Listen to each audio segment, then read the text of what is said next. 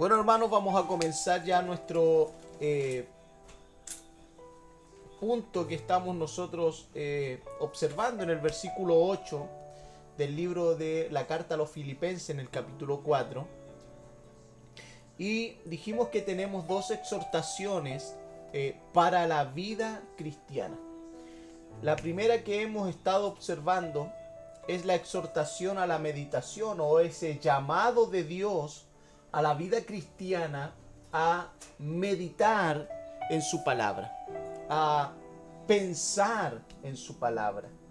Eh, les leí varias versiones con referente a este versículo que nos da bastante luz en cuanto a lo que Dios eh, espera de cada uno de nosotros en cuanto a estar delante de su palabra delante de sus instrucciones, delante de sus exhortaciones. Como decíamos al comienzo, eh, Dios a través de su palabra nos llama a la acción, nos llama a algo.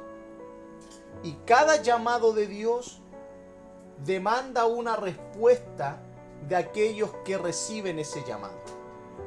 No podemos decir, y escúcheme bien esto hermano, no podemos decir, yo soy un llamado de Dios si yo no he atendido a su llamado. Si yo no he obedecido, si yo no he puesto en práctica, si yo no he reverenciado su llamado. Si su llamado a mí no ha afectado mi vida, si su llamado no ha afectado mi entendimiento, si su llamado no ha afectado mi conducta, mi manera de pensar, mi manera de hablar, mi manera de comportarme, en el fondo estoy diciendo que tengo un llamado, pero no lo he ejecutado. En otras palabras, me he estado autoengañando, pretendiendo decir que Dios me llamó cuando yo, en ese llamado que digo que Dios me hizo, yo no he hecho nada. Por eso vuelvo a repetir, cada llamado, cada exhortación, cada momento de las escrituras, cuando nosotros las abrimos y nos introducimos en ella, es un llamado de Dios a que nosotros meditemos en ella y como el versículo 9 que vamos a estar viendo más adelante es la segunda exhortación que va unida a la primera exhortación que es la meditación, que es la consecuencia en la vida cristiana al llevar la palabra de Dios a la meditación, nos debe llevar a nosotros a la práctica, nos debe llevar a una vida práctica, a una vida donde nosotros andamos, practicamos lo que hemos meditado. ¿Por qué es tan importante esto, hermanos? Y nosotros tenemos que echar un vistazo al mundo en el cual nosotros vivimos. En el mundo que nosotros hoy vivimos, ha descubierto este poder influenciador o este poder dominador en la vida de las personas con referente al pensamiento. Cuando el mundo se ha propuesto, el maligno se ha propuesto afectar y dañar la vida del ser humano, lo ha hecho a través del pensamiento. Lo ha hecho a través de la influencia, lo ha hecho a través de que el hombre piense que todo lo que el mundo ofrece es correcto. Entra por la vista, todo entra por la vista. Nosotros vemos y nosotros somos afectados en nuestra mente de acuerdo a lo que vemos. Hoy tenemos un mundo donde eh, si hablamos de la pornografía, eh, toda esta industria pornográfica ha eh, introducido en los jóvenes, en las personas, un, una propuesta agradable a los ojos que afecta a la mente, que afecta al entendimiento, que afecta al corazón. Así nosotros lo vemos también con la drogadicción, lo vemos a través de las personas que son eh, adictas. Todo ha comenzado en su vida por medio de los ojos, del pensamiento, de decir, bueno, no es tan malo, vamos a probar esto, vamos a probar aquello, hasta que ellos se introducen en algo que después llega aquello que ellos pensaron que era inofensivo, logró dominarlos y controlarlos. Cuando nosotros hacemos un paralelo, y, en esto tenemos mucho más que nosotros darnos cuenta cómo este mundo hoy funciona, eh, tenemos también que hacer un paralelo en cuanto a lo que puede producir la palabra del Señor en la vida de, un creyente, en la vida de un discípulo. Cuando el creyente es a través de sus ojos saturados con la escritura, saturado con el mensaje, saturado con la palabra del Señor, ese creyente ocupará su mente en aquellas cosas. Así como aquel que le agrada la pornografía o aquel que es seducido por la pornografía a través de sus ojos, después él va a estar en un estado donde no esté viendo eso, pero su pensamiento estará continuamente pensando en aquello. Y el objetivo del maligno se ha cumplido en la vida para dañar al ser humano.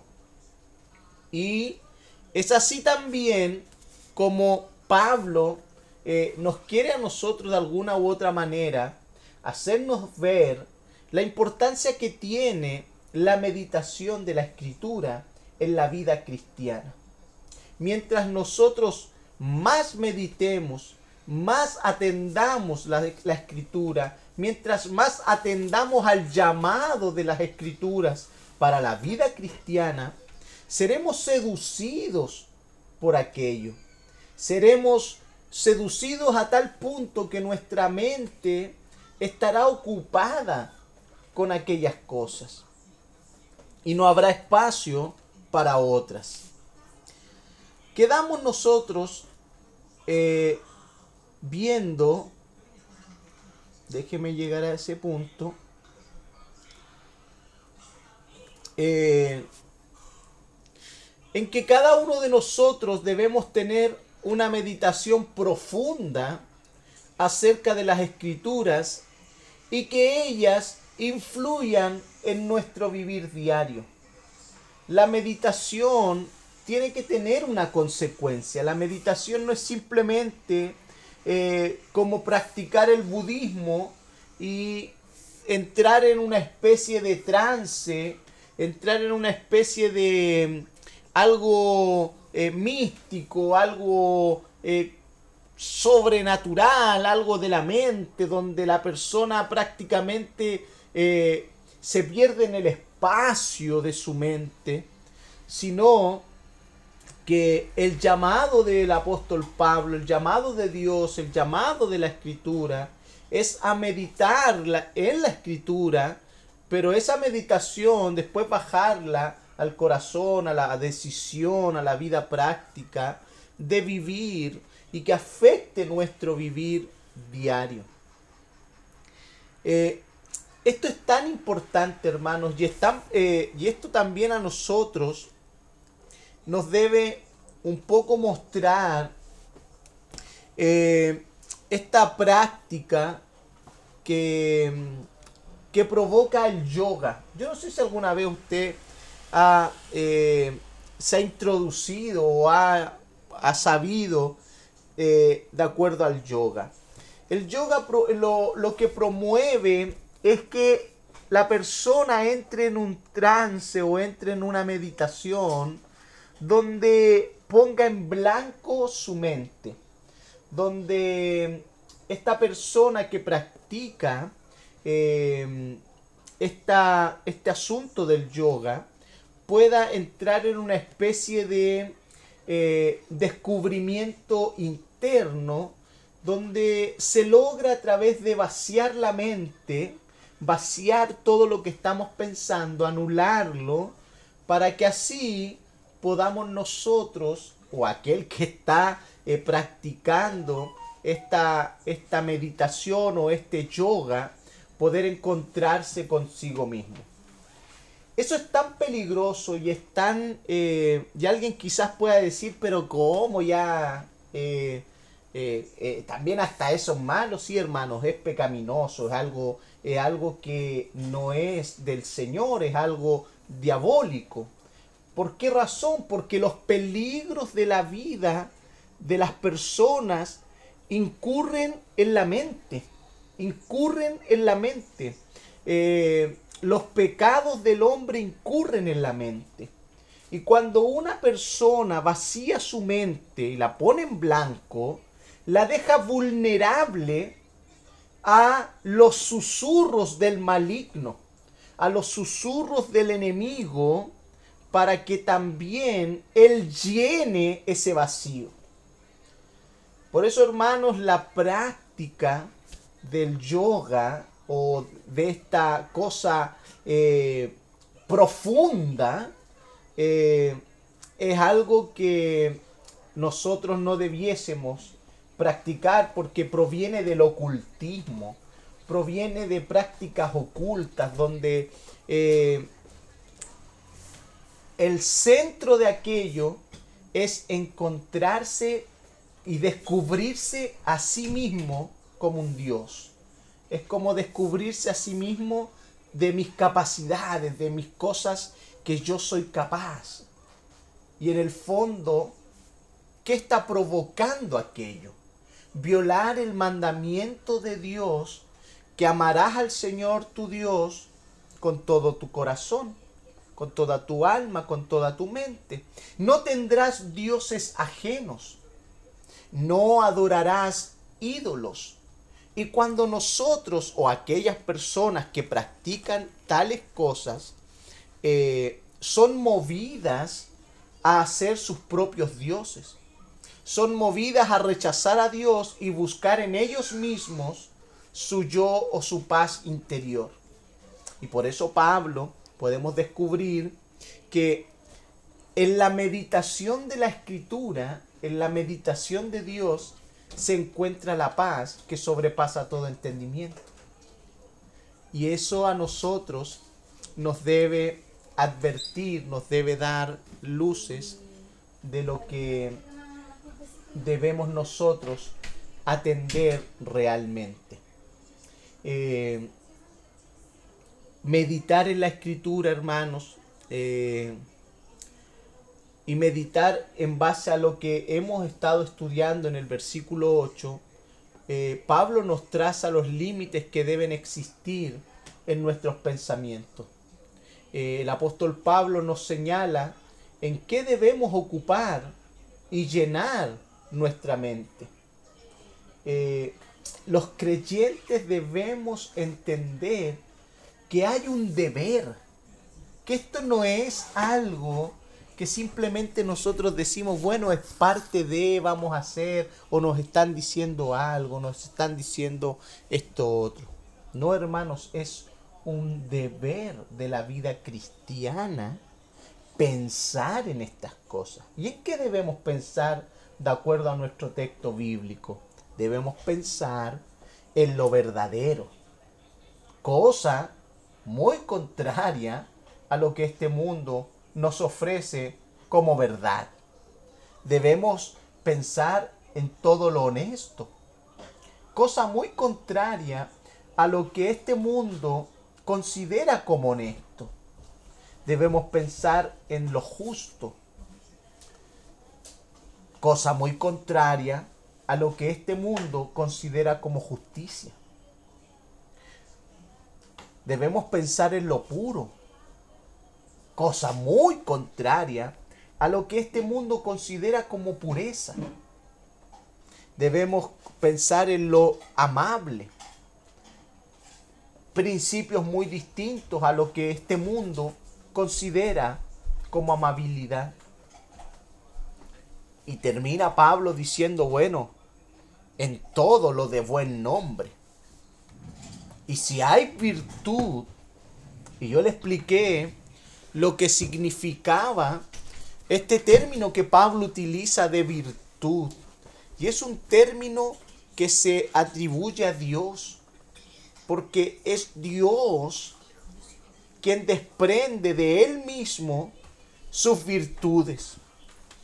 Y que a través de lo que Dios desprende en la vida de sus hijos, de la vida de los que a él, él escoge, y Él comparte sus virtudes. Ojo, no debemos confundir sus virtudes con sus atributos, porque sus atributos son absolutos, son de Él. Sus virtudes el Señor las comparte. Sus atributos no los comparte con nadie, porque son de Él. Pero sus virtudes, Él sí las comparte. Él sí las comparte con él, con él, con quien él desee compartirlas. Por eso, hermanos, es nuestro deber pensar en lo que es verdadero. Y son todas aquellas cosas que son provistas o que son eh, ajenas a la falsedad y la mentira. Todo lo verdadero. Todo lo verdadero.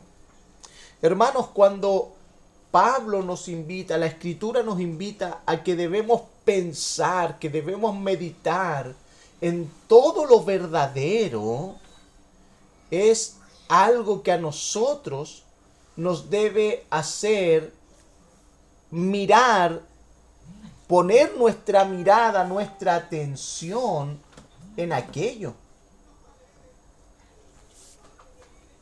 Imagínense nosotros, y le voy a poner un ejemplo, nosotros con mucha facilidad, frente a un conflicto, frente a una dificultad, desviamos nuestra mirada ante el conflicto. Ahora, eso no quiere decir que nosotros no vamos a aprender del conflicto, no vamos a aprender de la dificultad. La escritura está llena de pasajes donde nos muestra genuinamente la vida de muchos hombres que pecaron, que desobedecieron, y todas aquellas cosas fueron provistas de Dios y quedaron registradas para nuestro aprendizaje, para que aprendamos a no pecar.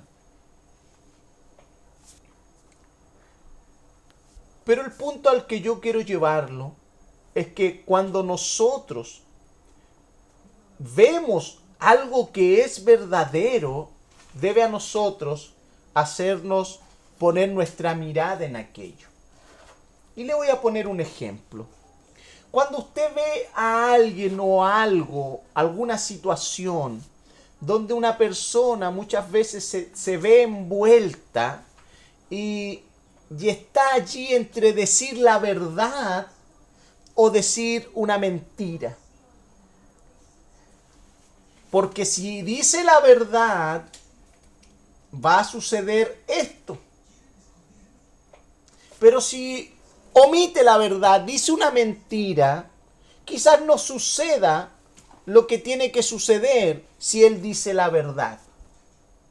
Cuando nosotros somos testigos de aquello y nosotros vemos que esa persona dijo la verdad y vemos que sucedió lo que tenía que suceder por decir la verdad, nosotros debiésemos quedar impresionados que a pesar de enfrentar esa dificultad, de enfrentar esas consecuencias por decir la verdad, nosotros debiéramos quedar impresionados y poner nuestra mirada y meditar en aquello.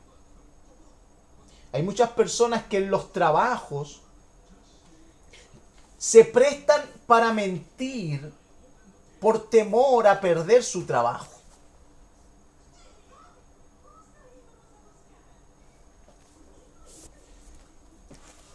Entonces nosotros debemos ser verdaderos. no solamente también meditar en lo que es verdadero, sino que también debemos ser verdaderos. Para llegar a ser verdaderos, debemos pensar en lo verdadero.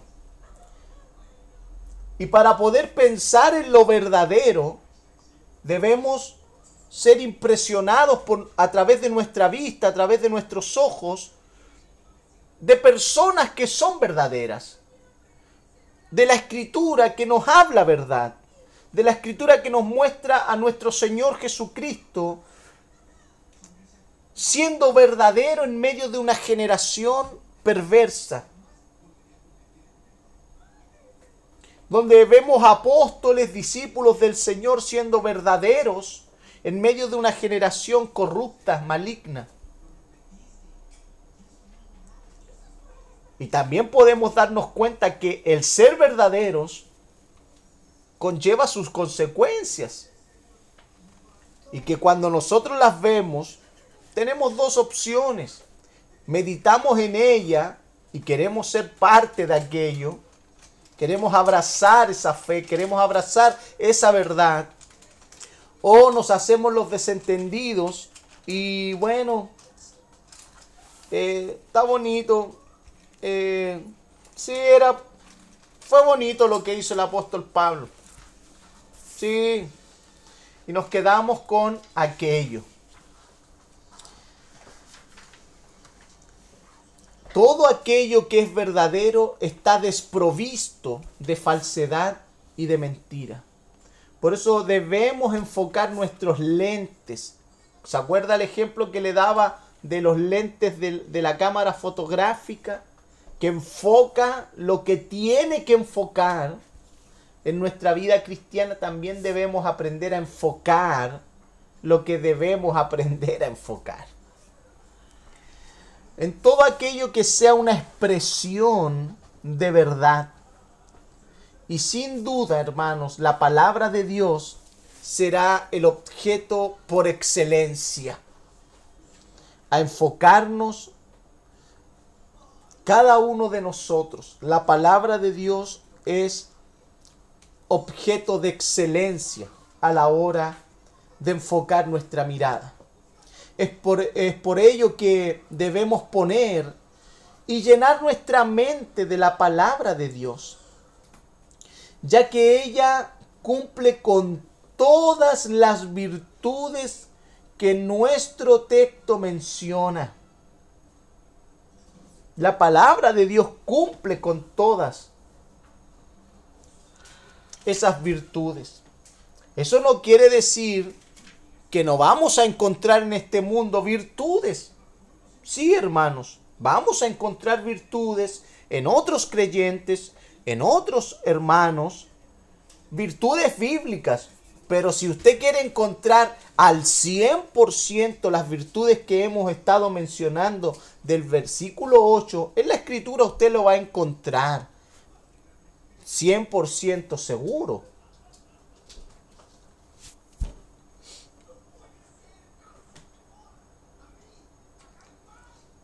Por eso es en aquello en lo que nosotros debemos enfocarnos.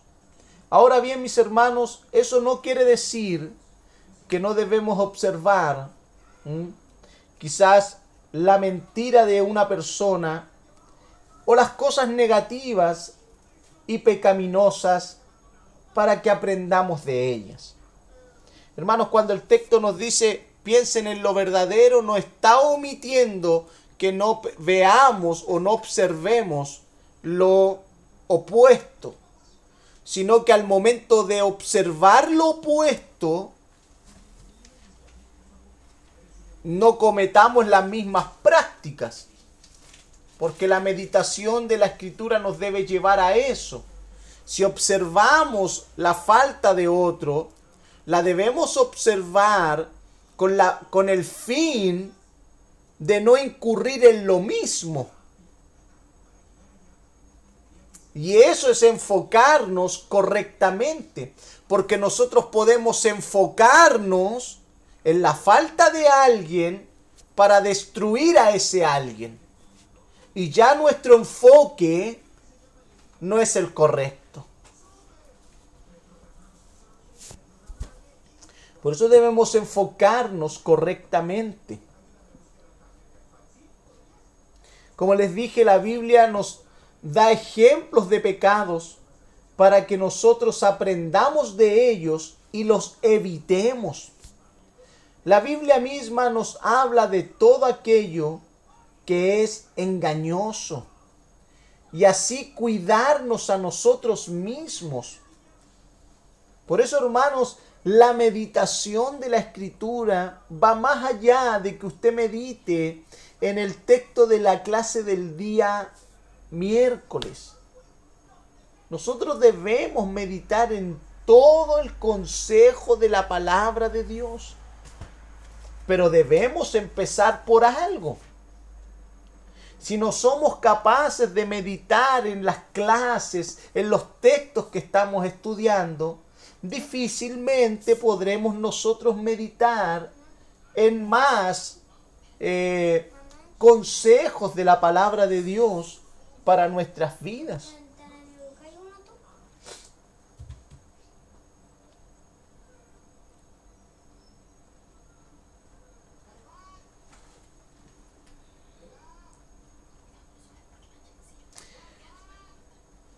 Hermanos, nuestro primer deber y responsabilidad es dirigir nuestros pensamientos a todo aquello que son una expresión de la verdad.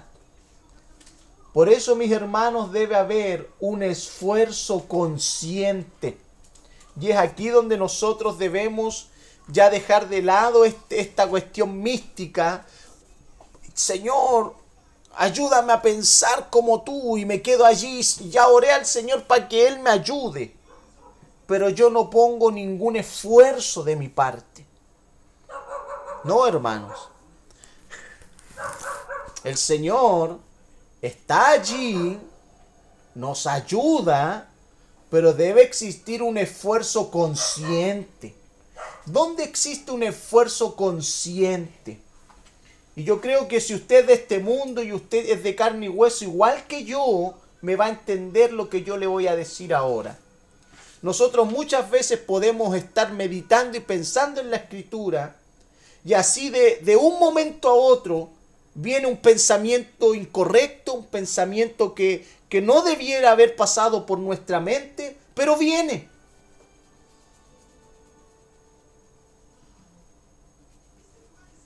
El asunto es que nosotros no vamos a evitar que esas cosas sucedan.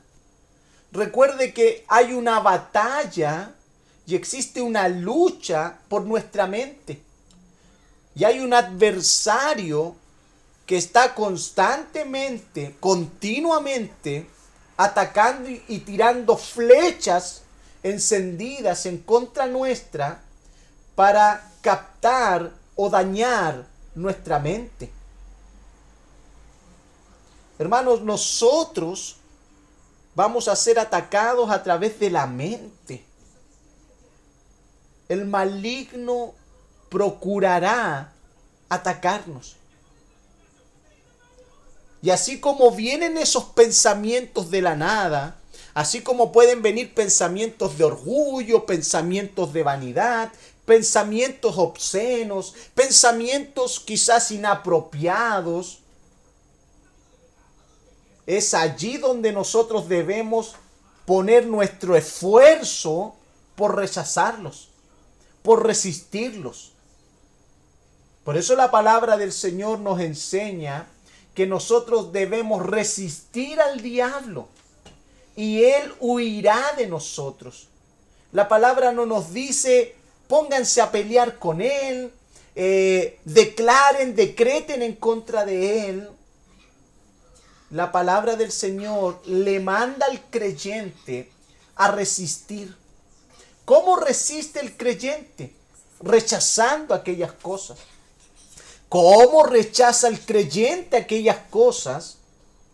Cuando comienza a introducir en su mente y empieza a reemplazar aquello pueden venir pensamientos a mi vida, no, yo es que aquí no, no me valoran, que aquí esto, que aquí esto otro, y no, que no, es que aquí y, y pueden venir esos pensamientos a mi cabeza. ¿Qué debo hacer yo? Llenarlos con los pensamientos de la escritura. Niégate a ti mismo. Ama al Señor tu Dios con todo tu corazón. Si tu Señor padeció, si tu Señor sufrió, si tu Señor esto, tú no eres mejor que tu Señor. Eso es estar llenando nuestra mente de las escrituras, de lo verdadero. Como dijo una vez Martín Lutero, y lo vimos nosotros en el libro de vida abundante, nosotros no podemos evitar que los pájaros vuelen sobre nuestra cabeza, no podemos hacerlo, pero podemos evitar que hagan nido en nuestra cabeza. Hermanos, nosotros no podemos evitar que vengan pensamientos a nuestra, a nuestra mente. Nosotros no vamos a poder evitar que vengan esos pensamientos. Pero sí podemos evitar que hagan nido en ellos. Podemos evitar que se aniden en nosotros. El problema es que nosotros pensamos aquellas cosas y como van y vienen, nosotros, ah, que ya vino pero ya se fue. Y no lo, no lo ataqué, no lo, no lo estirpé de mi mente. Entonces como no lo estirpé, va a volver a venir y cada vez que venga, va a venir con más fuerza. Y como va a venir con más fuerza, ya lo voy a considerar como hasta algo normal y natural. Por eso para muchos creyentes, cuando se les, la palabra del Señor nos llama al compromiso, para muchos creyentes ya comienza a ser una exageración. ¿Por qué razón? Porque no ha llenado su mente de la palabra. Porque no ha llenado su mente de lo que realmente es el Evangelio. Pero cuando un creyente comienza a llenar su mente de lo que es el Evangelio, y cada vez que va escuchando una exhortación, cada vez que va escuchando una, una, una palabra del Señor y va escuchando un llamado de parte de Dios a honrar a Dios, ese creyente dice, bueno, este es un escalón más. Esto es algo que debo practicar, es algo que debo aprender, es algo que yo debo atesorar, es algo que debe estar marcado en mi vida. ¿Por qué razón? Porque mi Señor me manda, porque mi Señor lo vivió y yo quiero ser como Él. Entonces ese creyente no lo ve como una exageración, sino que ese creyente lo ve como lo que realmente es el proceso de una santificación progresiva en la vida cristiana. Por eso nosotros debemos llenar nuestra mente de la palabra del Señor. Por eso esto demanda un esfuerzo consciente. Nosotros debemos ser conscientes de esto, hermano. Si nosotros no somos conscientes, primero, de que somos atacados en nuestra mente. Segundo, que vienen pensamientos a nuestra mente y no siempre son santos. Y si yo soy si no soy consciente de eso, yo no tomaré acciones frente a eso. Pero si soy consciente de aquello, tomaré acciones. ¿Cómo el creyente toma acciones? Tomando la escritura y poniéndola en la mente. ¿Qué es lo que hizo el Señor Jesús? Y muchas veces nosotros lo, conocemos, lo decimos y exaltamos la palabra que, simple, que sin duda eso es, exaltar la palabra. Pero debemos ver detrás de lo que el Señor Jesús eh, tuvo que enfrentar frente a lo que el diablo tenía en sus manos como para ofrecer. Y él tentó al Señor con lo que él tenía con lo que él poseía, las cosas de este mundo. Y nosotros sabemos aquello. El Señor lo reprendió, el Señor le declaró la palabra. Pero para poder declarar la palabra, para poder enfrentar aquello con la palabra, debe estar esa palabra en nosotros. Entonces, ¿qué hacemos cuando vienen estas cosas a nuestra mente? Tomamos la palabra y nos decimos, bueno, la palabra del Señor enseña esto. Y en esto yo me voy a enfocar. En esto voy a pensar. Esto es pecaminoso ante la palabra. Esto es pecaminoso ante la santidad de Dios. Yo rechazo aquello. Por eso debe ser un esfuerzo consciente en nuestras vidas.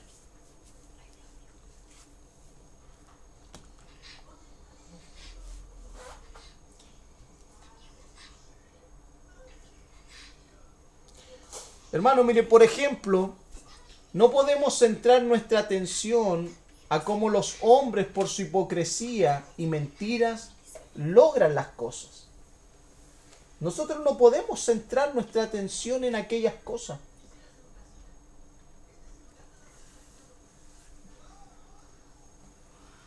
Antes bien, nuestra atención debe estar puesta en aquello que está dispuesto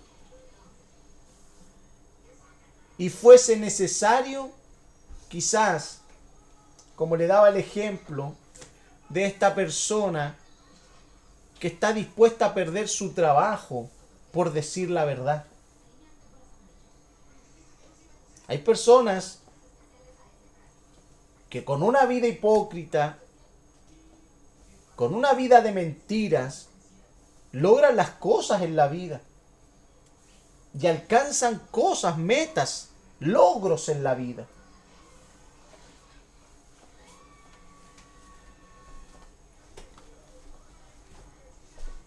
Pero hay personas que pierden todo.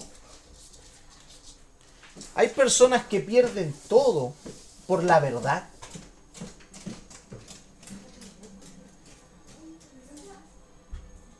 Por decir la verdad. Hermanos, si decir la verdad te llevará a perder el trabajo, cualquier aprobación o bienestar con los hombres, es mejor obedecer a Dios antes que a los hombres. Y eso es lo que la palabra del Señor nos enseña. Cuando los discípulos, los religiosos, los fariseos, los saduceos, le prohibieron allí a Pedro y a sus compañeros predicar, ¿Ellos qué dijeron? Es preferible obedecer a Dios antes que a los hombres. Hermanos, en la vida vamos a enfrentarnos a esta disyuntiva en algún momento de nuestra vida. Y debemos nosotros estar dispuestos a aquello.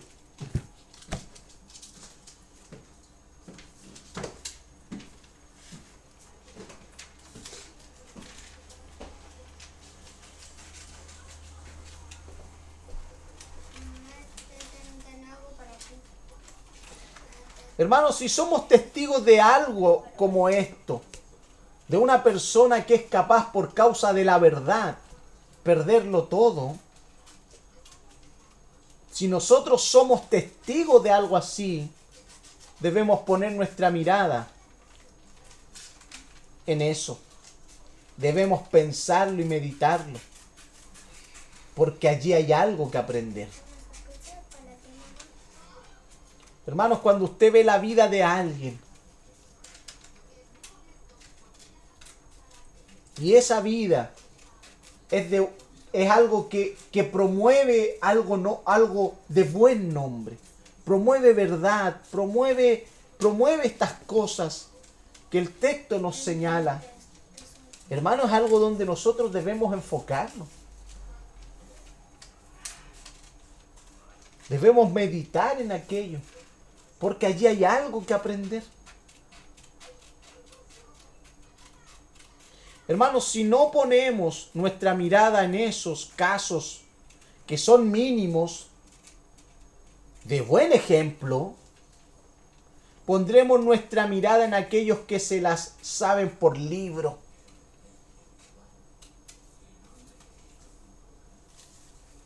Y tienen llena su mente de engaño y sin darnos cuenta estaremos llenando nuestra mente de aquello.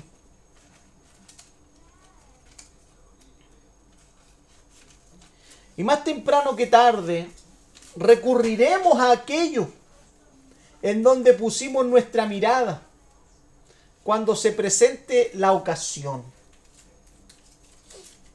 Si nosotros vimos que la mentira me salvó de una situación, o vi que en otro lo salvó de una situación, cuando yo me vea enfrentado a aquello, si yo puse mi mirada en eso, lo más probable que cuando yo tenga que enfrentar algo similar, ocupe la misma, la misma forma. Porque en eso centré mi mirada.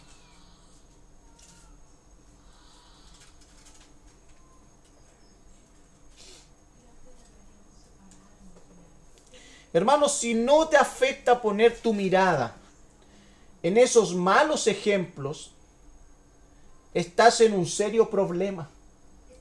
Si nosotros a nuestro entendimiento, a nuestra mente, no nos afecta poner nuestra mirada en malos ejemplos, hermanos, estamos en serios problemas. Porque como le dije recién, tarde o temprano echaremos mano a lo que hemos aprendido de esos malos ejemplos. Tarde o temprano, en algún momento.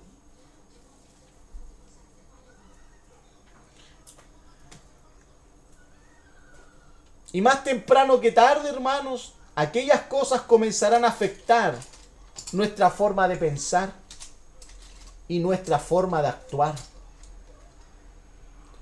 Por eso, hermanos, nosotros debemos poner nuestra mirada y meditar en lo que es verdadero. Sobre todo si vemos esos ejemplos en carne y hueso.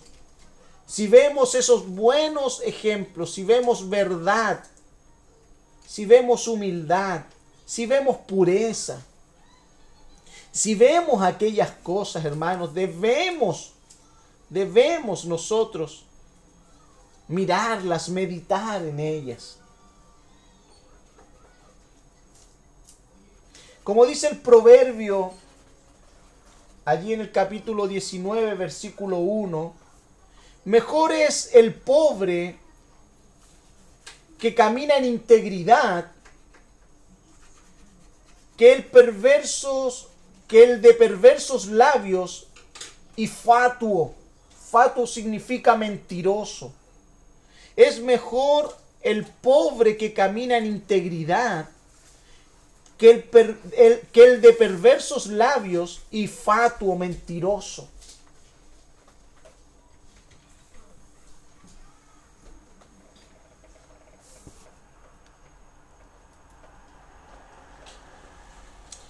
Hermano, nuestra vida se identifica con mucha facilidad con el error.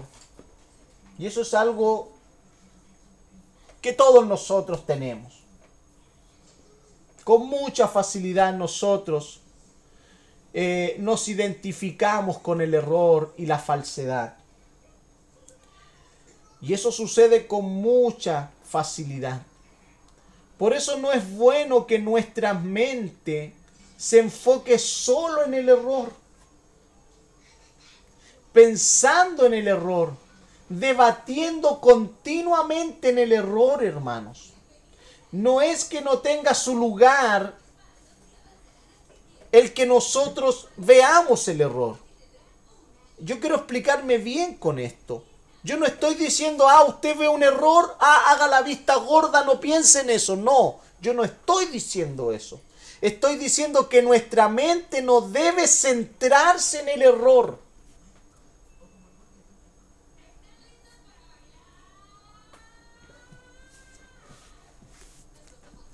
Como dice ahí en el Mega, eh, quiero explicarlo con pera y manzanas, porque a veces nosotros frente a esto nos vamos de un extremo a otro.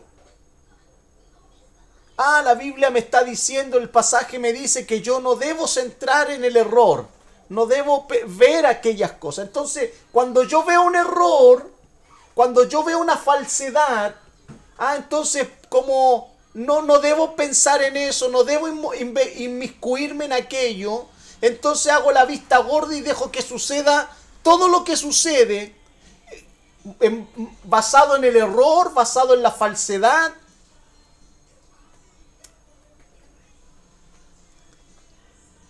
No, lo que la Biblia nos dice es que nuestra mente no debe estar al 100% enfocado en aquello. Cuando veamos el error, aprendamos del error si tenemos que decir algo, si tenemos que corregir algo, si tenemos que nosotros decir, hermano, hermana, ¿sabe qué? Lo que usted está haciendo, esto es un error, esto no corresponde, yo la amonesto, yo lo amonesto en el nombre del Señor, allí lo dejo con, con lo que yo le acabo de decir, es su decisión. Hasta ahí llegué. Pero cuando la mente comienza a estar ocupada, ocupada, ocupada, solamente en el error, en el error, en el error, es que aquí, que allá, que esto y que lo otro, hermanos, es un camino de mucha complicación, de mucha oscuridad, de mucho horror, hermano. No trae salud a la vida espiritual aquello. Pero vuelvo a repetir, eso no quiere decir que nosotros no tengamos un deber frente al error. Nosotros tenemos un deber frente al error, tenemos un deber frente a la falsedad, pero no debemos centrar nuestra mirada, nuestra mente, nuestro corazón, nuestros esfuerzos, todo nuestro ser en el error, en la falsedad y en aquellas cosas.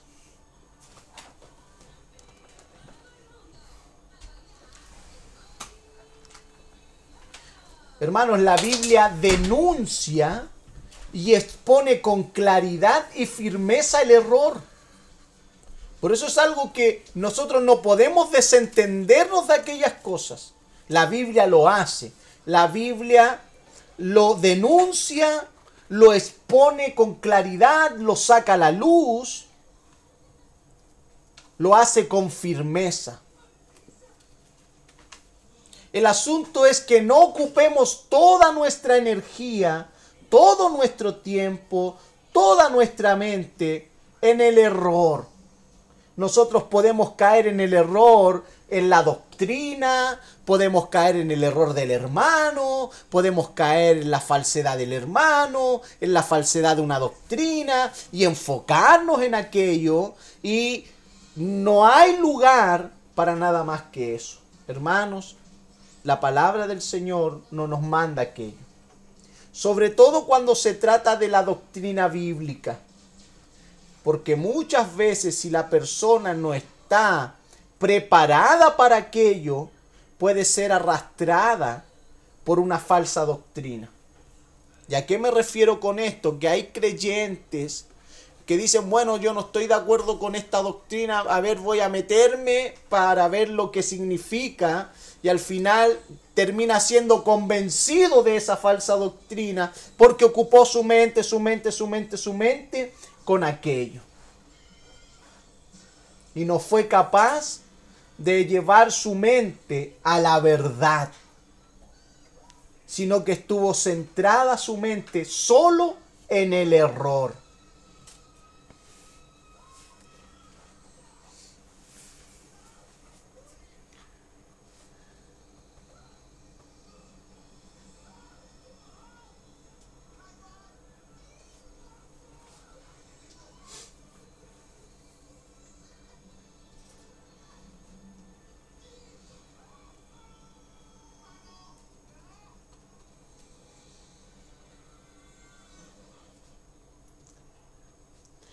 Nosotros podemos caer en la trampa del error con la doctrina, quizás con la, con la, con la forma administrativa de una congregación.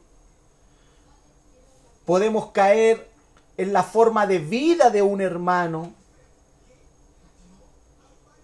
Pero ¿qué debemos nosotros? Aprender a resolver aquello.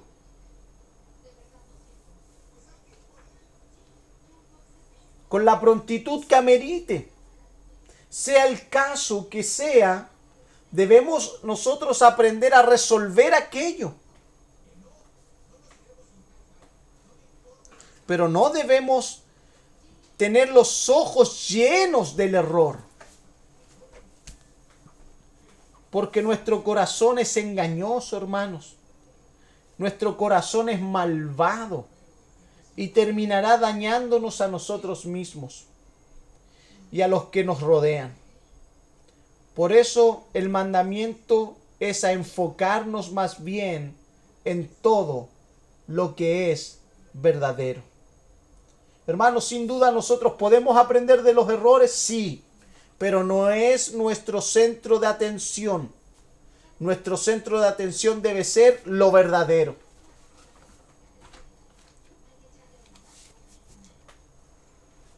Por eso el texto nos dice que debemos pensar en todo lo honesto. Cuando consideramos aquello que es lo que llena nuestra mente de honestidad.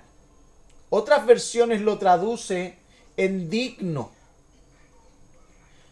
en algo digno, pensar en algo digno, llenar nuestra mente de algo digno, de algo honesto, de algo que tenga, que provenga, que, que tenga la esencia de la honestidad. Hermanos, a la hora de tomarnos un relajo, un descanso, ¿con qué cosas dignas ocupamos el tiempo? Muchos tienen quizás sus pasatiempos, y el término es claro. Hacer o exponer... Eh, perdón, a ver. Sí, está bien. Muchos tienen sus pasatiempos y el término es claro. Hacer o exponer nuestras vidas a algo que solo haga que el tiempo pase. Eso significa pasatiempo exponemos nuestra vida, exponemos todo lo que somos a una situación, a algo, con la finalidad que simplemente el tiempo pase. Sin nada relevante, sin nada que quede. Esos son los pasatiempos.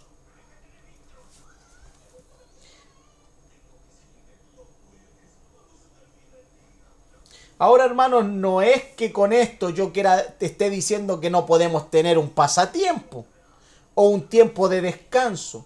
El asunto es que en qué los ocupamos.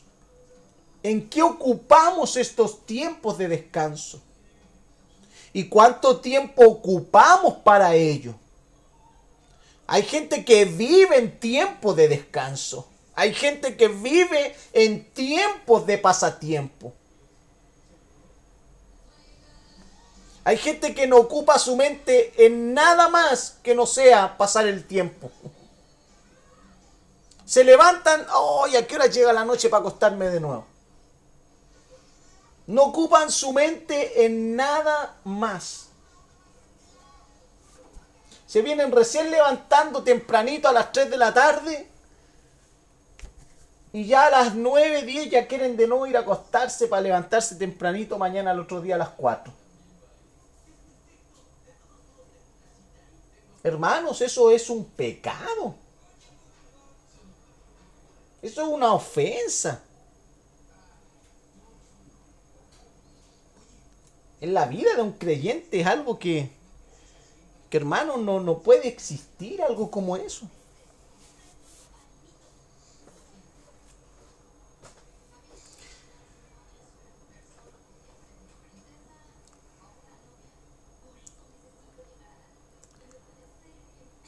El tiempo que nosotros dedicamos, ocupamos para aquellas cosas, nos indicará y dictará mucho de lo que hay en nuestra mente.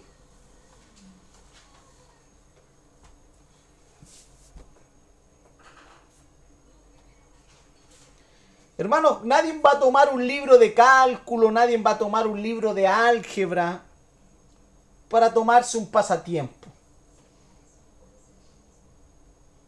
Por eso, hermanos, la frivolidad del mal uso del tiempo nos puede llevar a la holgazanería y nos puede llevar a las cosas que son inútil y sin provecho. David es un caso. Allí en segunda de Samuel capítulo 11 versículo 1 al 5 nos muestra un caso de ocio, un caso de inutilidad que tuvo David.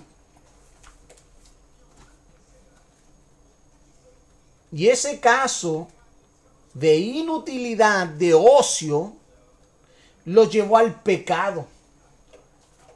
Él debió haber estado en campaña, él debió haber estado allí en la, en la línea de la guerra, en la línea de la batalla.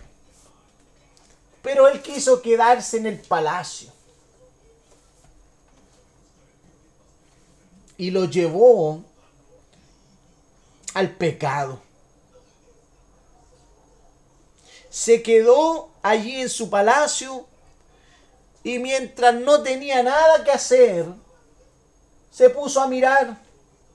Y adivine usted qué miró. Puso su mirada donde no debía. Miró a la mujer ajena. Y no solamente la miró, sino que la deseó y la tomó. Y producto de eso nació un hijo. Producto de eso tramó, intentó ocultar su pecado, trató, intentó de matar a el esposo de esta mujer por, por el simple hecho de darse un tiempo de ocio, de inutilidad en su vida. Hermanos, la holgazanería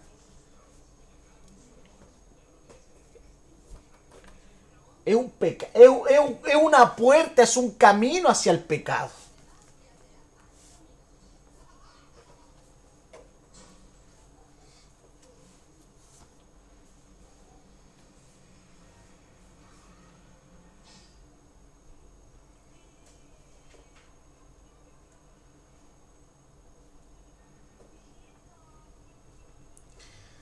Hermanos, también las personas son tentadas en cosas sin sentido. Hoy tenemos una gama de ofertas, la internet, la TV, lo cual hoy en su gran mayoría solo promueve violencia, sexualidad, obscenidades, palabras groseras, chistes obscenos, entre otras cosas pecaminosas que entran en nuestros ojos, en los ojos de sus hijos, en los ojos de mis hijos, en los ojos de su esposa, en los ojos de mi esposa, en los, ojos de su esposo.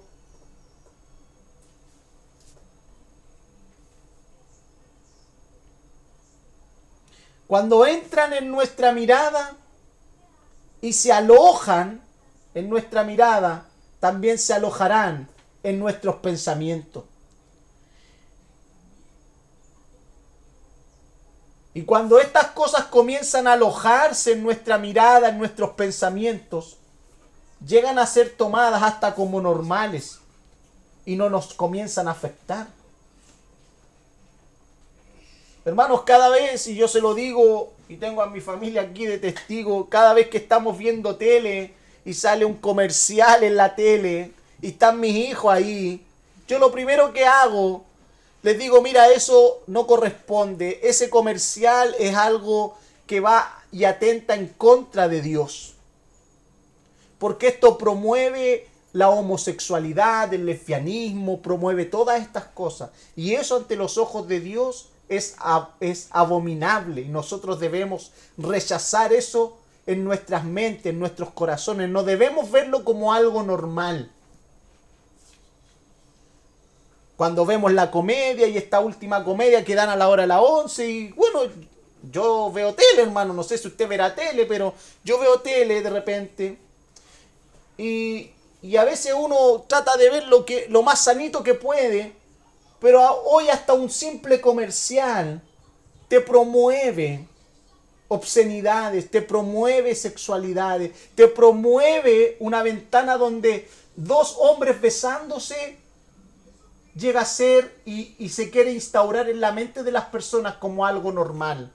Dos mujeres besándose eh, quiere instaurarse en la mente de las personas como algo normal. Hermanos, ¿qué hace usted frente a eso? ¿Qué hace usted frente a su familia frente a eso? Cuando están todos viendo aquello, ¿usted se detiene a denunciar aquello?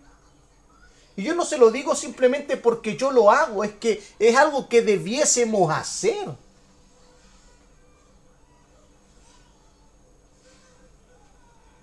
Porque la palabra de Dios nos dice que nosotros no debemos amoldearnos a este mundo.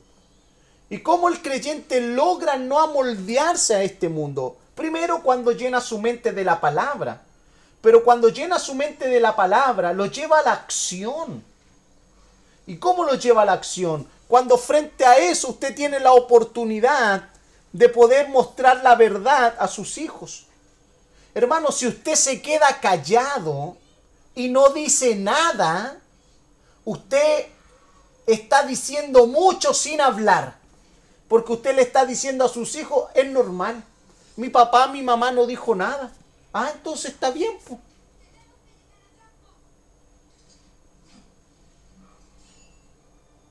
O oh, el comercial que muestran ahí. Sí, nadie dijo nada. Por, por temor a hablar de, de la sexualidad por temor a exponer la verdad frente a un mundo engañoso. Para que, no sé, pensando que a lo mejor eh, como que uno le va a abrir más los ojos a los niños. No, hermanos. Cuando usted se queda callado, le abre más los ojos a sus hijos. Porque ellos quedan con algo que vieron y que Satanás se va a encargar de hablar a sus mentes. Entonces yo prefiero que mis hijos me escuchen a mí y no escuchen a Satanás. Yo prefiero que mis hijos me escuchen a mí, que les voy a hablar sobre la palabra. Y no que se, se queden con un pensamiento y que después quizás escuchen a un compañero del colegio, escuchen a un amigo, escuchen quizás a, a, la misma tele que les sigue mostrando y les sigue mostrando y los sigue bombardeando con un sinfín de cosas que hoy día eh, prácticamente, hermanos, eh, son pan nuestro de cada día.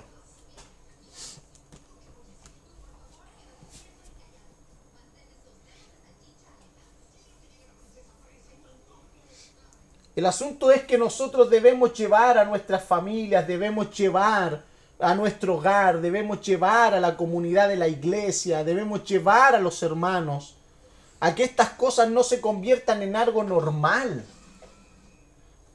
sino que en algo que a nosotros nos afecte, en algo que nos incomode. No podemos evitarlo. Pero también no nos acomodemos, no nos quedemos como, bueno, yo no puedo cambiar eso, entonces como no lo puedo cambiar no voy a hacer nada no voy a decir nada. No, hermanos, usted tiene mucho que decir, y no necesita que lo estén enfocando en la tele, no necesita ser como el pastor Soto, que usted va y, se expone al ridículo frente a un mundo que lo va a ver a usted como un ridículo, pero expóngase a su casa, expóngase a su familia, expóngase a los que están a su alrededor.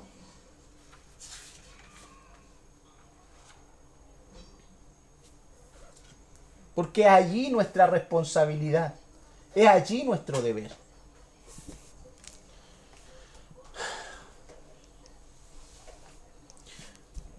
Por eso, hermanos, padres, tenemos una gran responsabilidad y deber de transmitirle a nuestros hijos la importancia de la seriedad en la vida.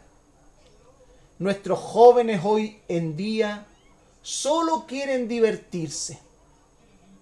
Evitan los deberes y responsabilidades nosotros como padres debemos enseñarles a nuestros hijos la importancia del tiempo y la seriedad en la vida, hermanos.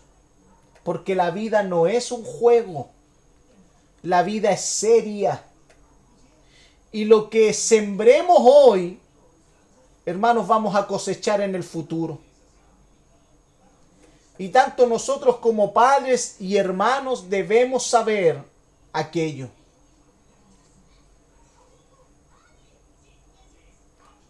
Deben saberlo también nuestros hijos y nuestros jóvenes. Ellos también deben saber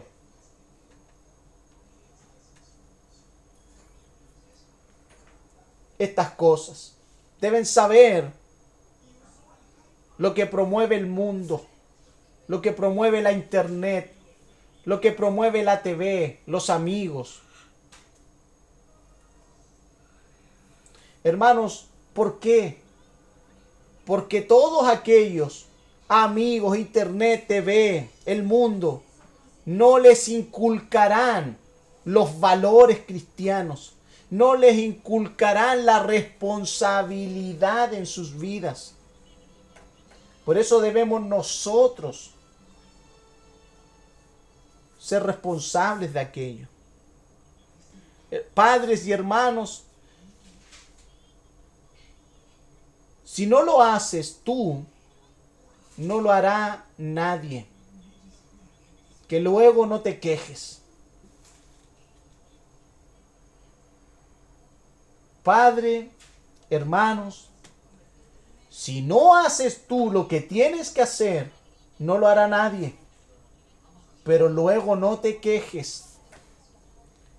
Luego no te lamentes de lo que has cosechado. Es nuestro deber, hermanos, enseñarle a nuestros hijos los peligros y sus responsabilidades de la vida. El asunto es que nosotros todavía seguimos mirando a nuestros hijos. El hijo ya tiene casi 20 años y lo sigue viendo como si tuviese dos. El hijo tiene ya 18 años y lo sigue viendo como si tuviera 5 años. No, hermanos. Estamos allí en una gran falta. Debemos nosotros enseñar a nuestros hijos y hacerles ver el valor de la vida. Usted no va a estar toda la vida para ellos.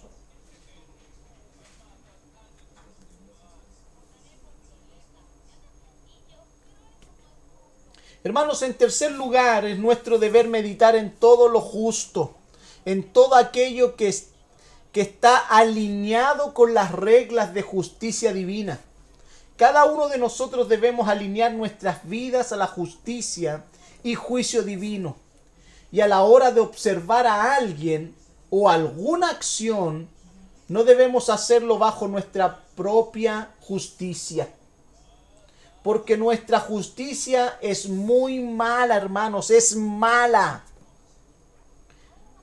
Más bien es injusta porque a la hora de evaluar a alguien o algo, lo hacemos bajo la medida equivocada.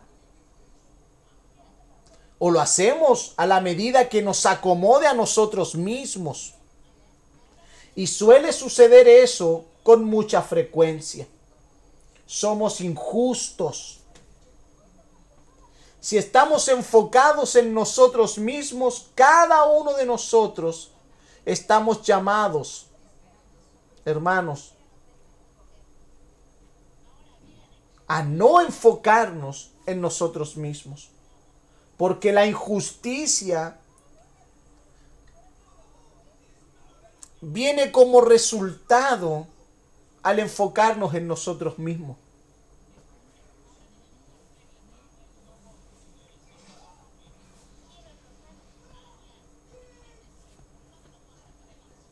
Por eso, hermanos, cada uno de nosotros estamos llamados a llenar nuestra mente de la justicia de Dios. Hágase esta pregunta, ¿cómo lo hacemos? ¿Cómo hacemos de llenarnos de la justicia de Dios? Mirando, poniendo nuestro foco en lo que la palabra de Dios dice y bajo las normas y mandamientos divinos. El cristiano debe, debe se deleitará en aquello. Encontrará en las palabras de Dios su deleite. encontrará en las palabras de Dios su foco de atención. Estará allí, en la palabra. Y eso sin duda afectará, afectará cada área de la vida. Hermanos, es triste darse cuenta que el mundo tiene sus parámetros de lo que es justo, muy distorsionado.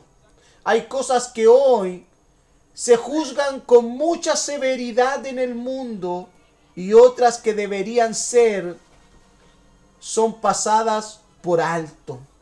Sobre todo cuando se trata de Dios. Hoy se defienden los derechos de los homosexuales y se difunde una aceptación porque eso es justo para el mundo. Y debe ser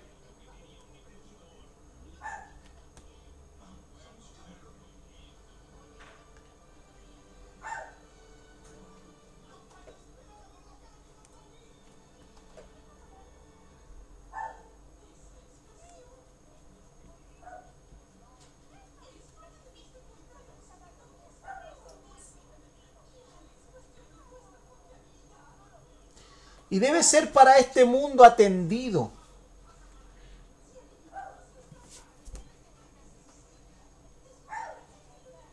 Pero es rechazado el justo juicio divino. En esta área que Dios aborrece, rechaza, menosprecia la homosexualidad.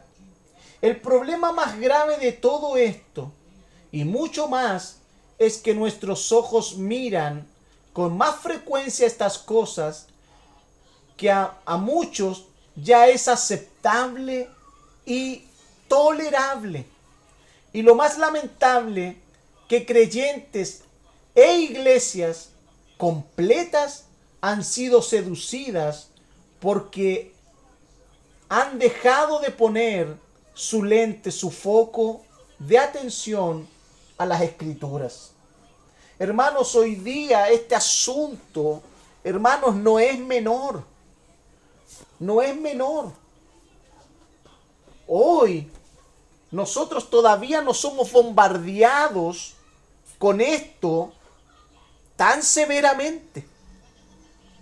Pero hermanos, en otros países ya hay iglesias de homosexuales, ya hay pastoras homosexuales, lesbianas, transgéneros, y que se han introducido bajo la cobertura como iglesias evangélicas. Por una distorsión de la escritura, por quitar el foco de la palabra de Dios, hoy día aún los creyentes toleran y aceptan estas cosas.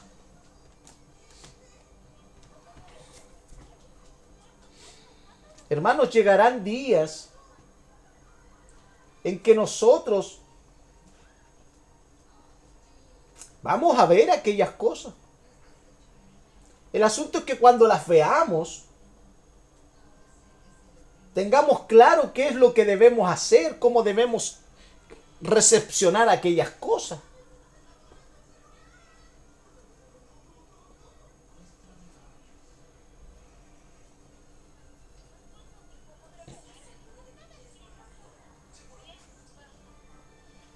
Hoy día tenemos un mundo que la justicia para, e, para este mundo es una justicia a los ojos de Dios injusta. Hoy día este mundo considera como justo los derechos de un animal, de un perro. Pero considera que no es justo la vida de un ser humano, de un bebé. Tiene una penalización más grave que usted maltrate a un animal, que usted haga un aborto y le quite la vida a un ser humano. Hermanos, vivimos en un mundo muy distorsionado con la justicia de Dios.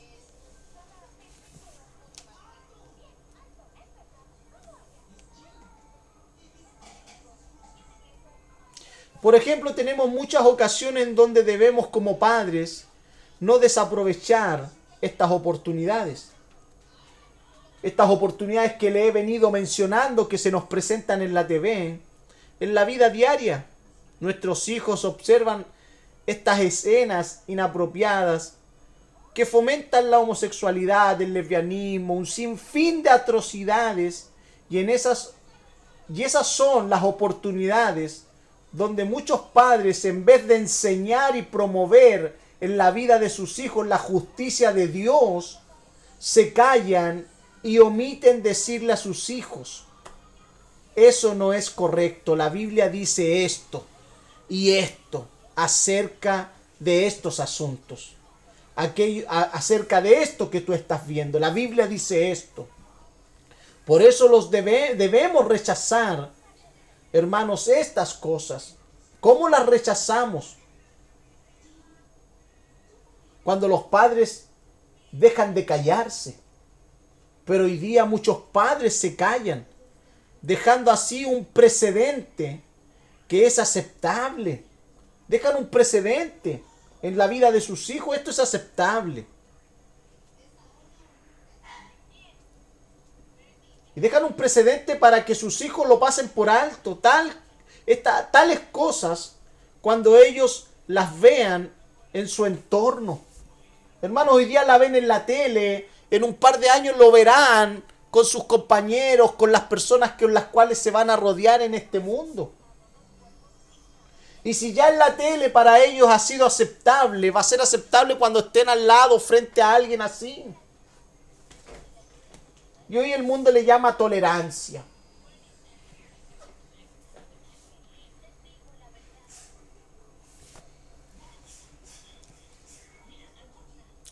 Debemos denunciar todo aquello que se que comparado con la palabra de Dios es una injusticia.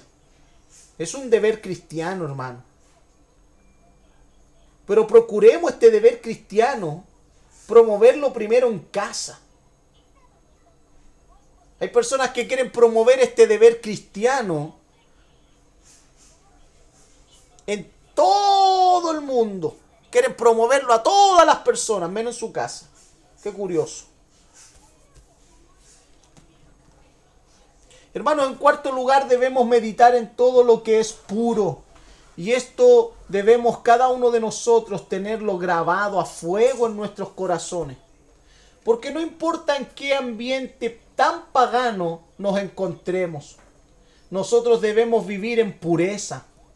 Los filipenses se encontraban en un ambiente sumamente pagano y aunque nuestra sociedad esté patas para arriba, hermanos, llena de corrupción, llena de impiedad, nosotros debemos pensar en todo lo que es puro, en lo que, en lo puro de qué, hermanos. Hagámonos esa pregunta, ¿en lo puro de qué? En todo lo que está libre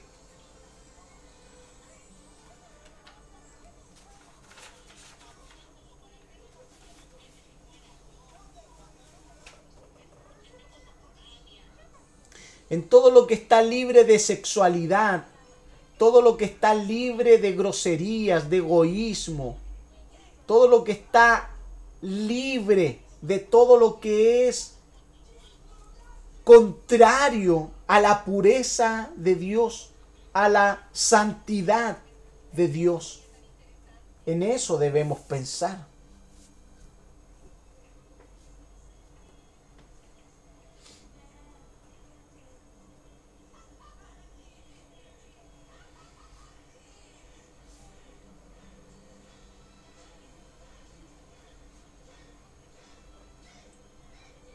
Hermanos, cuánta impureza nos rodea en el mundo que nosotros vivimos. Hermanos, hoy día hasta para vender un diario necesitan una mujer sin ropa.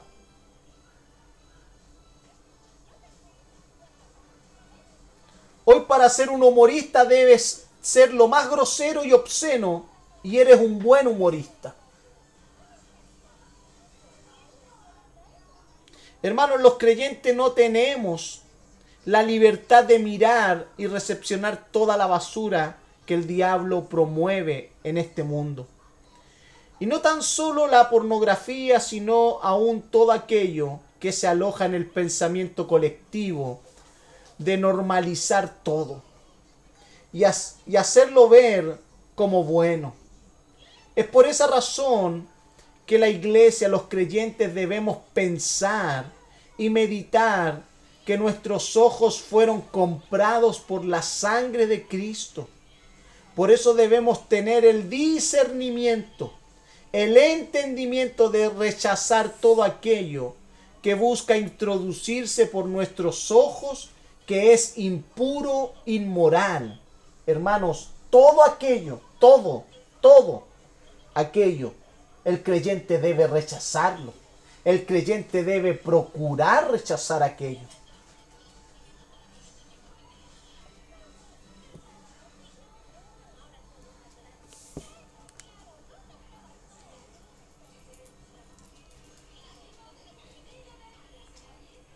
Hermanos, cosas que hace 20, 30, 40 años atrás eran un escándalo mostrarlos, decir las cosas, hacer las cosas.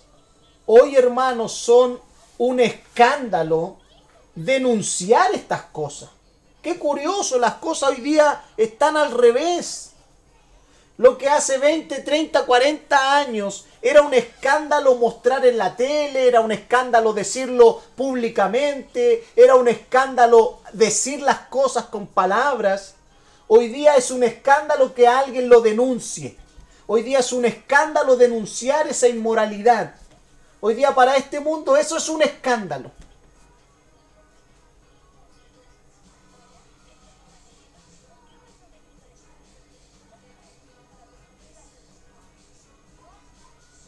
Hermanos, denunciar estas cosas que son una barbaridad,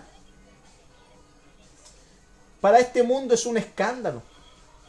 Vivimos en medio de una generación y una, una generación que a lo bueno le llama malo y a lo malo le llama bueno. Pero hoy día Dios nos dice que debemos pensar en todo lo que es puro Sí, mi hermano, aún en medio de esta generación podemos y debemos hacerlo. Llenar nuestra vida, nuestra mente de su palabra. La palabra del Señor dice, bienaventurados los puros de corazón, porque ellos verán a Dios. Mire, yo creo que me acompaña ahí al libro de Efesios, retroceda un poquito ahí en el libro de Efesios capítulo 5, versículo 3 al 12.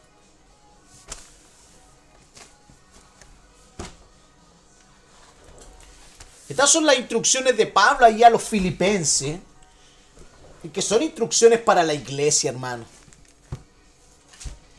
Que no haya ninguna inmoralidad sexual, impureza, ni avaricia entre ustedes. Tales pecados no tienen lugar en el pueblo de Dios. Los cuentos obscenos, las conversaciones necias y los chistes groseros no son para ustedes. En cambio, que haya una actitud de agradecimiento a Dios. Pueden estar seguros de que ninguna persona inmoral, impura o avara heredará el reino de Cristo y de Dios, pues el avaro es un idólatra que adora las cosas de este mundo. No se dejen engañar por los que tratan de justificar esos pecados, porque el enojo de Dios caerá sobre todos los, eh, sobre todos los que lo obedecen no participen en las cosas que hace esa gente, pues antes ustedes estaban llenos de oscuridad, pero ahora tienen la luz que proviene del Señor. Por lo tanto, vivan como gente de luz, pues esa luz que está dentro de ustedes produce solo cosas buenas, rectas y verdaderas. Averigüen bien lo que agrada al Señor. No participen en las obras inútiles de la maldad y la oscuridad. Al contrario, sáquenlas a la luz. Es vergonzoso siquiera hablar de las cosas que la gente malvada hace en secreto. Hermanos, a veces en la vida de los creyentes, hermanos, hay cosas que, que son normales, que las consideran normales. Yo no sé si usted en otro tiempo lo consideraba o usted era parte de este, de, de, de, este, de este error. Que usted diciéndose ser creyente, pero su mente, su palabra, su mente, eh, era como... Eh, era como el que respondía a la primera, el doble sentido.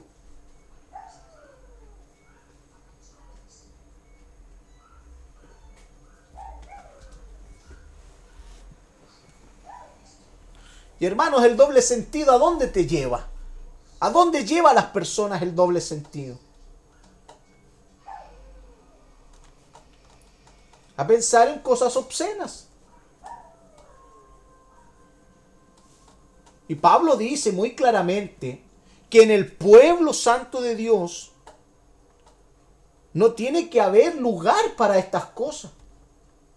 Hermanos, si usted y yo somos parte de la iglesia de Cristo, estas cosas no pueden ser parte nuestra. No pueden.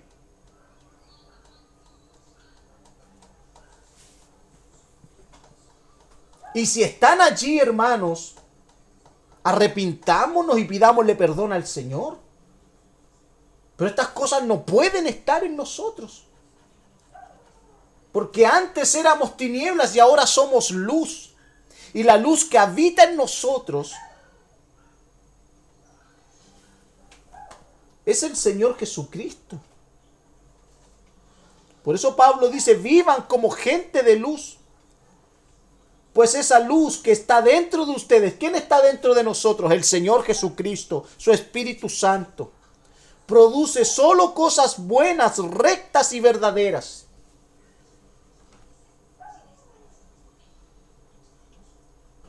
Que hermano, si usted está con su mente ocupada a veces en el doble sentido, en la grosería, en la sexualidad, si está ocupada su mente con la mentira, con las cosas, con conversaciones necias, con todo lo que es inmoral,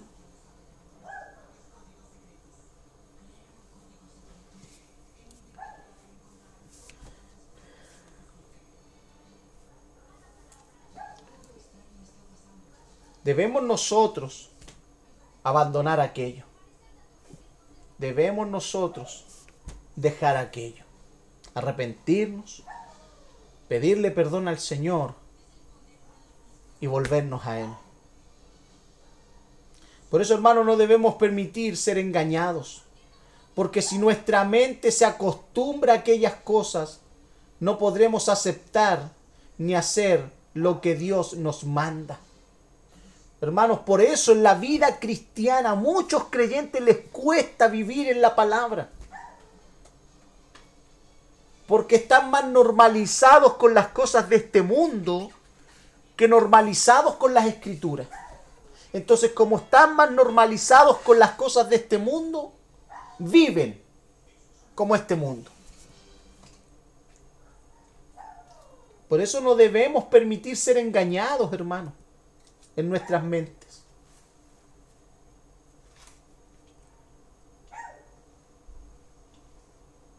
Por eso, hermanos, no nos amoldemos a este mundo. Allí en Romanos capítulo 12, versículo 2.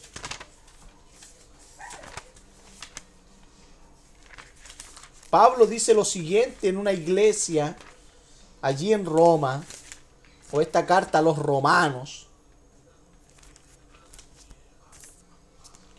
No imiten las conductas ni las costumbres de este mundo. más bien dejen que Dios los transforme en personas nuevas al cambiarles la manera de pensar. Entonces aprenderán a conocer la voluntad de Dios. Entonces aprenderán a conocer la voluntad de Dios para ustedes, la cual es buena, agradable y perfecta. ¿Cuál es la recomendación de Romanos? No imitemos las conductas ni las costumbres de este mundo. ¿Y qué es lo que debemos nosotros? Más bien dejemos, permitamos que Dios nos transforme en personas nuevas. ¿Cómo, cómo se ve la transformación en una vida nueva? Oh, el hermano antes andaba ahí todo roñoso, antes todo destartalado, el pelo largo, con aro ahí, todo así como un flight y ahora se viste bien. El Señor lo transformó. ¿Podríamos decir que esa es una transformación de Dios? No, mi hermano. La transformación de Dios en la vida de un creyente solamente comienza al cambiarles la manera de pensar. Cuando Dios nos cambia el entendimiento, cuando Dios nos cambia la manera de ver la vida ante Él, es que se producen los demás cambios en la vida cristiana. Pero Dios quiere cambiar nuestra mente, porque nuestra mente es una mente caída, una mente pecadora, una mente que va continuamente al mal. Y mientras nosotros no dejemos que Dios, a través de su palabra, nos cambie la manera de pensar, hermanos, no viviremos transformaciones concretas, visibles, dando frutos dignos de una vida transformada por Dios. Por eso Romanos capítulo 12, versículo 2, debiese ser un texto aprendido y memorizado en nosotros. Porque Dios quiere cambiar nuestra manera de pensar, nuestra manera de ver la vida. Hermano, todo lo que yo le nombré anteriormente, nuestros deberes como padre, estos deberes de hijo, estos deberes de jóvenes. Hermanos, la vida no es un juego. El Evangelio no es un juego. La vida cristiana no es un juego. Joven, si tú estás ahí con tus padres escuchando la clase, ponte serio con tu vida. Dale sentido a tu vida. Cambia, deja que Dios cambie tu manera de pensar.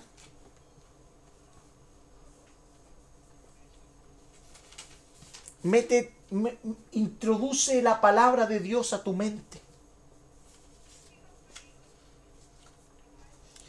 También es nuestro deber meditar en todo lo amable. Y hermanos, aquí es muy distinto a lo que el hermano Cristian nos compartía con este término de lo amable. Cuando este texto nos habla que debemos meditar en todo lo amable, no se está refiriendo en el sentido de gentileza, sino en todo aquello que es digno de ser amado. A eso se está refiriendo este pasaje de la escritura en este punto, en este término. Debemos nosotros pensar en todo aquello que es digno de ser amado. Hermanos, debemos meditar en todo lo que es Dios y sea digno de amar su sabiduría, sea digno de amar, de desear su sabiduría de amar y de desear lo que Él es. Eso es algo digno de amar, de amar su santidad, de amar su bondad, de amar su misericordia. Son cosas en las cuales nosotros debemos llenar nuestra mente, porque tales cosas son dignas de amar. Son dignas de ser amable.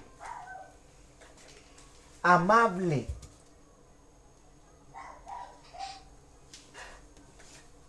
también debemos pensar en todo lo que es de buen nombre. Hermanos, el asunto no es que siempre digamos y que siempre eh, y que tiene de malo. El asunto no es ese. No es que cuando nosotros estemos en la vida digamos siempre, ¿y qué tiene de malo esto? Eso yo, uno lo ha escuchado con mucha frecuencia, sobre todo los jóvenes lo dicen. ¿Y qué tiene de malo esto? ¿Qué tiene de malo una cervecita? ¿Qué tiene de malo esta cumbita? ¿Qué tiene de malo esta amistad? ¿Qué tiene de malo este amiguito? ¿Qué tiene de malo esto? Siempre dicen eso. ¿Qué tiene de malo? Los creyentes también somos iguales. ¿Qué tiene de malo esto? El asunto no es que digamos qué tiene de malo esto o qué tiene de malo aquello, sino que también debemos preguntarnos ¿y qué tiene de bueno? Porque es re fácil frente a las cosas decir, bueno, ¿y qué tiene de malo? Pero preguntémonos también, ¿qué tiene de bueno?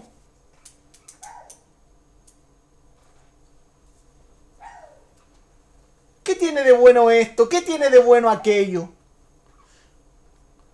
Hermanos, porque cuando se trata de evaluar qué tiene de malo, nosotros lo vamos a, lo, lo regularemos bajo nuestros criterios, bajo nuestro razonamiento. Cuando nosotros nos exponemos frente a las situaciones y, y nos exponemos diciendo, bueno, ¿y qué tiene de malo? Lo vamos a evaluar bajo nuestros criterios, bajo nuestros pensamientos. Bueno, yo no pienso que sea tan malo. Lo vamos a regular bajo nuestros criterios, bajo nuestros razonamientos.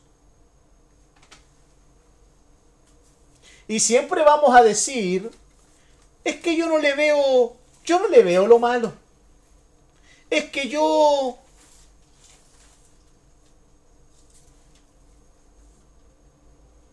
pero no nos detenemos a considerar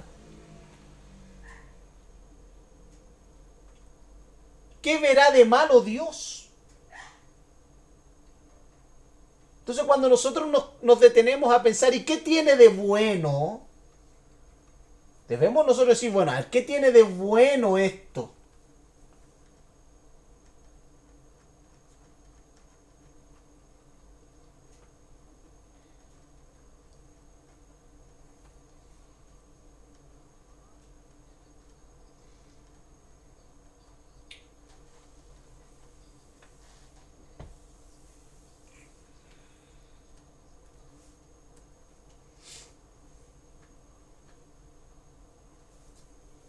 Por eso, hermanos, debemos llenar nuestra mente de todo lo que sea de buen nombre. Allí en Primera de Tesalonicense, ahí avanza un poquito hacia adelante. Allí en Primera de Tesalonicense.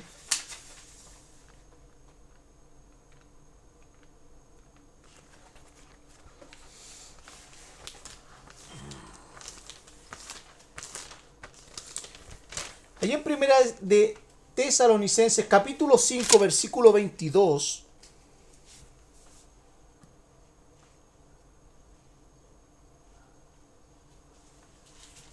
Es uno, de los, uno dentro de los versículos más cortos y los, los cuales son bastante claros. Aléjense de toda clase de mal.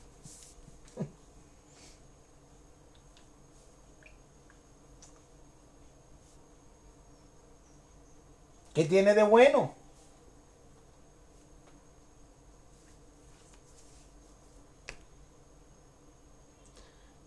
Otra versión dice, abteneos de toda especie de mal.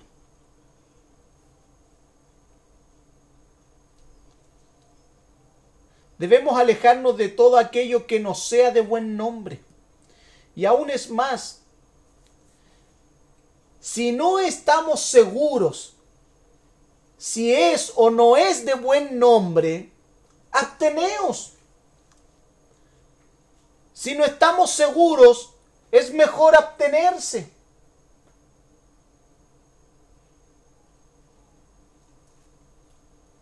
Hermanos, Pablo termina diciendo, si hay virtud, si hay algo es que sea digno de alabanza en esto pensar.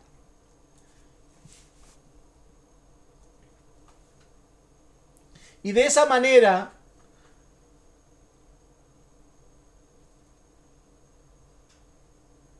nos pone los límites para nuestros ojos.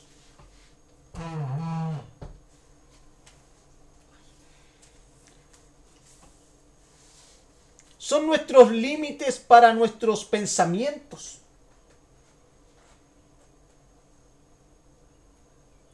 Si hay virtud, si hay algo digno de alabanza, en esto pensad.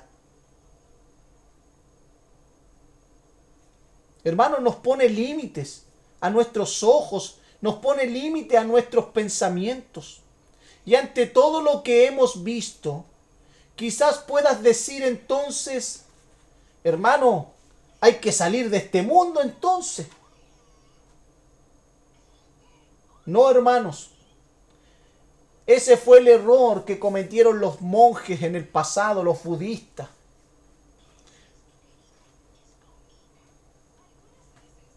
se exiliaron, se encerraron en sus monasterios y no fueron de bendición para sus generaciones.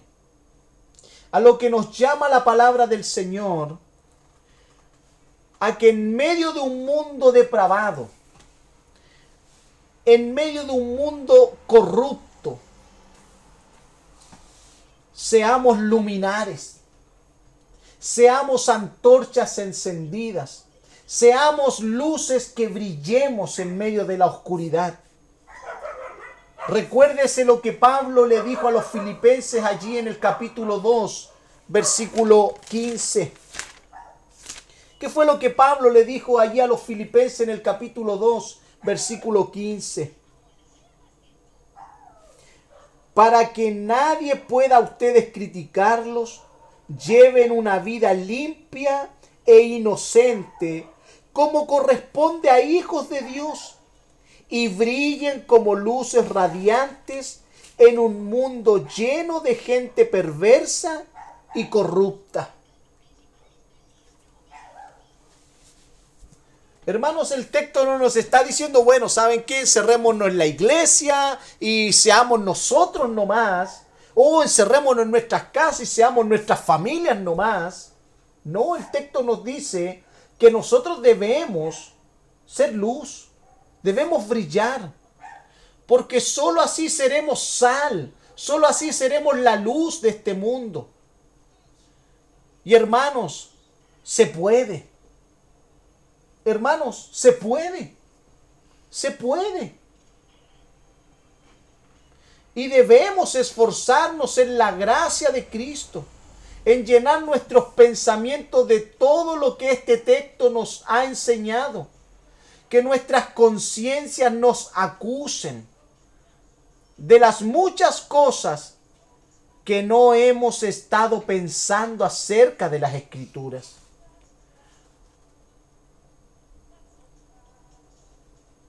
Porque ha estado nuestra mente ocupada en las trivialidades de este mundo Hermanos, que el Señor con su gracia nos ayude a vivir una vida en un constante meditar y pensar en su palabra. Amén. Que así sea. Que el Señor nos ayude a vivir una vida constante en meditar y pensar en su palabra. Solo así, hermanos, podremos vivir como luz de este mundo, como sal de esta tierra, como luminares en esta tierra, en un mundo lleno de perversidad, en un mundo malo, maligno, perverso, donde hay gente perversa y corrupta.